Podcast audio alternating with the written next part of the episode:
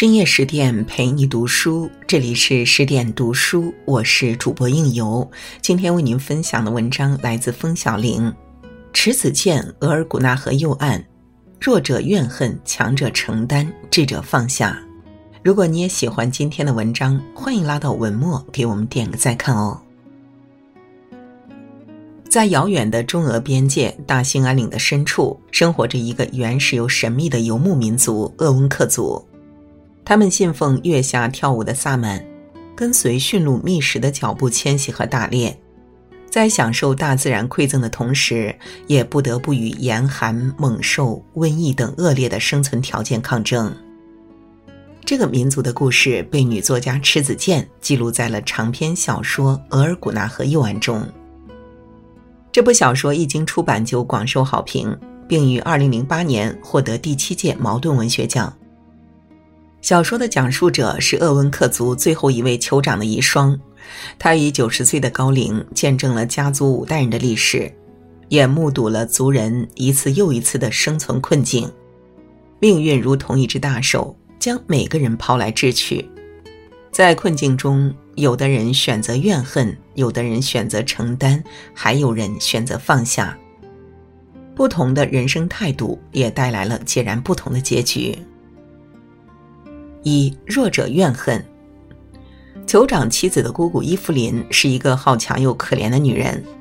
她的丈夫昆德原本有一个心爱的蒙族姑娘，却因为父辈的婚约，不得不娶了自己不爱的女人。婚后，昆德总是灰心丧气。伊芙琳这才后知后觉地发现，原来丈夫早有心仪之人。她气坏了，大着肚子就跑回了娘家。昆德几次三番来请，她都不愿意回去。生下儿子之后，伊芙琳想给孩子一个完整的家，便把昆德召唤了回来。从此就在娘家部落生活。自那以后，昆德只能低眉顺眼的过日子。伊芙琳稍有不快，就会拿他出气。十几年来，昆德从一个精神小伙子被揉搓成了一个窝囊的中年人。至于伊芙琳自己，活得也并不快乐。常年不幸的婚姻让他的脾气越发古怪。他见不得部落里其他人的幸福，总是口出恶言，毫不避讳自己的嫉妒和鄙夷。寡居的嫂子和族长开始了新的感情，伊芙琳看不惯，便以习俗为由拆散了两人。侄女婚后三年都没有怀孕，但感情依然甜蜜。伊芙琳便出言嘲讽，想让小两口蒙羞。儿子的心上人被侄子抢走，伊芙琳便诅咒他们的每一个孩子没有好命。伊芙琳把对丈夫的怨恨都投射到了身边人的身上，不自觉地释放恶意。可惜命运的大白锤很快便击到了她自己身上。伊芙琳为儿子说了一门亲事，却遭到了儿子的强烈反对。儿子不愿意娶自己不喜欢的姑娘，竟不惜以死相逼。伊芙琳火冒三丈：“你要是真有骨气去死，也算是我伊芙琳的儿子。”没想到。儿子真的在婚礼上将自己吊死在了一棵风干的松树上。儿子死后，昆德痛苦不已，他强迫伊芙琳再为自己生一个孩子。伊芙琳不愿意，却因为男女力量的差距无法逃脱。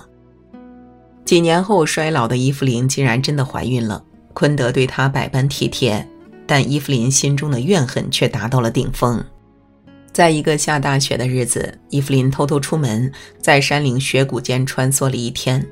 她回来的时候满脸泪痕，双腿剧烈的颤抖，腿间渗出的鲜血将雪白的大地都染红了。孩子没了，伊芙琳看昆德的眼神充满了报复的快感，可报复之后却是长久的沉默。夫妻俩迅速苍老，再也不和对方说话了。伊芙琳的人生无疑是悲剧的，她看似处处争强好胜，但内心却始终是一个弱者。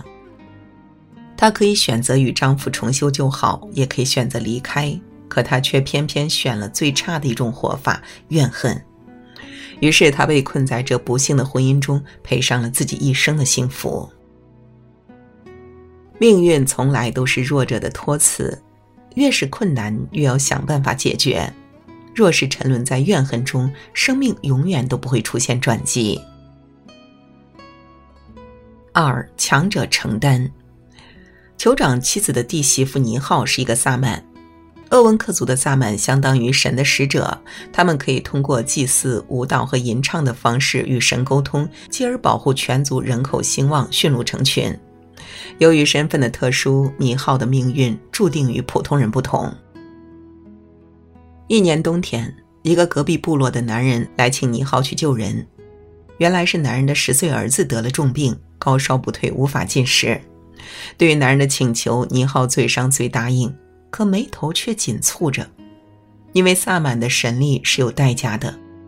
如果尼浩强行把别人的孩子救回来，那自己的孩子就要替那个孩子去赴死。果不其然，就在尼浩离开的第五天，他的大儿子因不慎从树上跌落而丢了性命。尼浩虽然早就知道救人的代价如此惨重，可他面对男人的请求时，还是义无反顾地答应了。作为这几个部落的萨满，尼浩是强大神力的化身，又怎么能见死不救呢？他不愿意辜负族人的信任，即便要冒着失去孩子的风险，也毅然承担起了这份沉甸甸的责任。还有一年，山下发生了大饥荒，几个汉族人偷偷潜入森林，屠宰了一只鹿仔充饥。由于好多天没吃东西，其中一个十六岁的少年吃得又快又急，竟撑破肚皮昏死过去。看着少年苍白的面孔，孕晚期的倪浩不顾亲人的劝阻，再一次颤抖着披挂上神衣，戴上神帽，边跳舞边打鼓，激情地呼唤神的降临。几个小时后，少年复活了，而疲倦的倪浩则抱着自己早产丧命的孩子垂头不语。对别的女人来说，孕育生命充满了喜悦，但对倪浩来说，做母亲这件事儿却成了他无法摆脱的噩梦。他救活了很多人，可他的孩子却一个个离他而去。他把大爱给了所有人，却唯独将伤痛一肩承担。倪浩最后一次跳绳是为了祈雨而跳，为了众生而跳。年老的倪浩背也驼了，脚步也不如年轻时灵活了。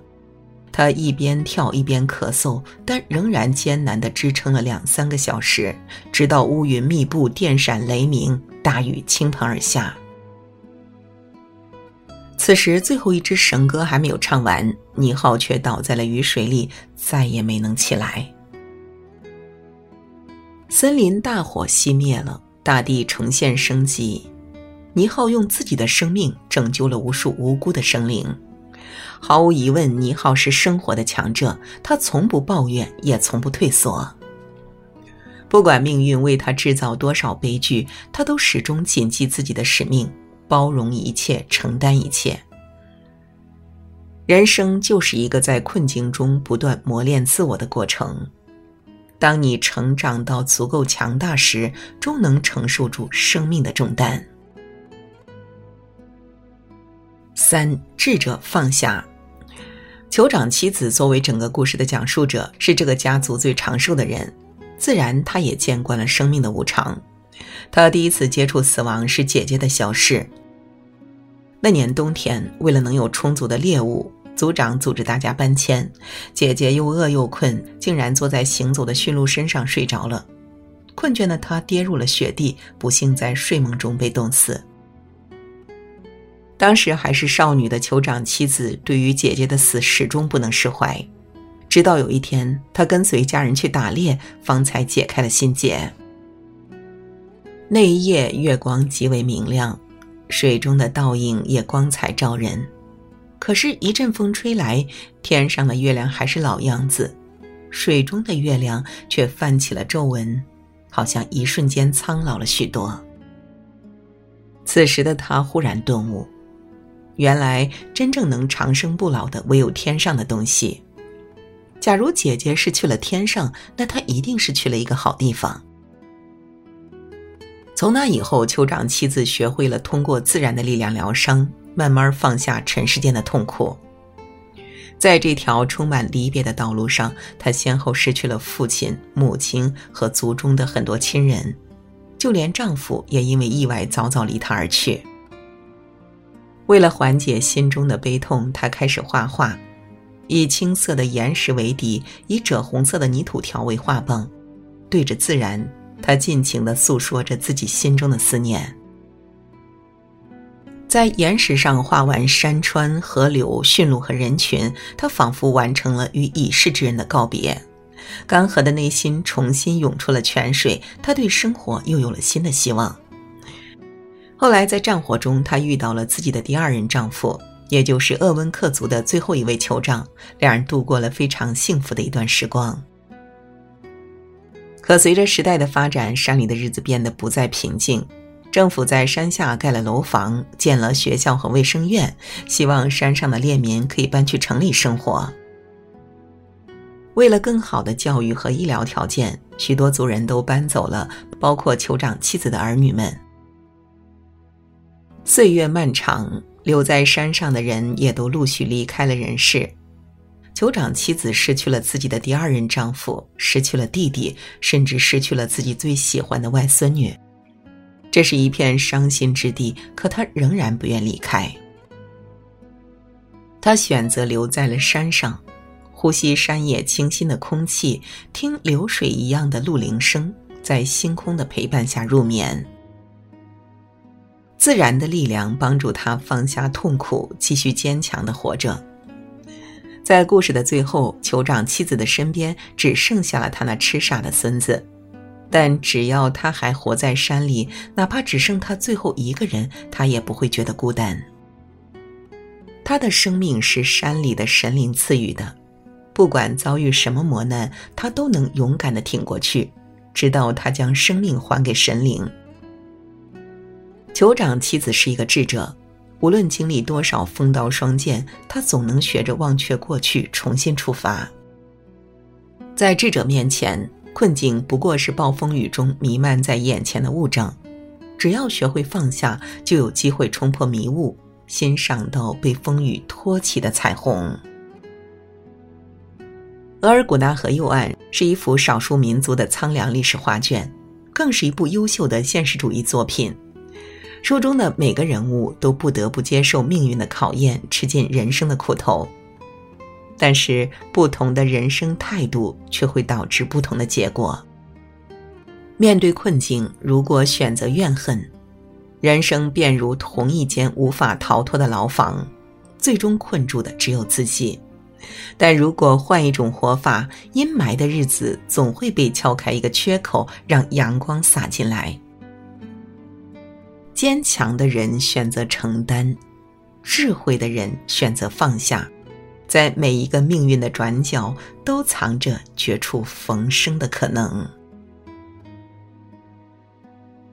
好了，今天的文章就为您分享到这儿了。更多美文，请继续关注十点读书，也欢迎把我们推荐给你的朋友和家人，一起在阅读里成为更好的自己。我是应由，让我们在下个夜晚再会了。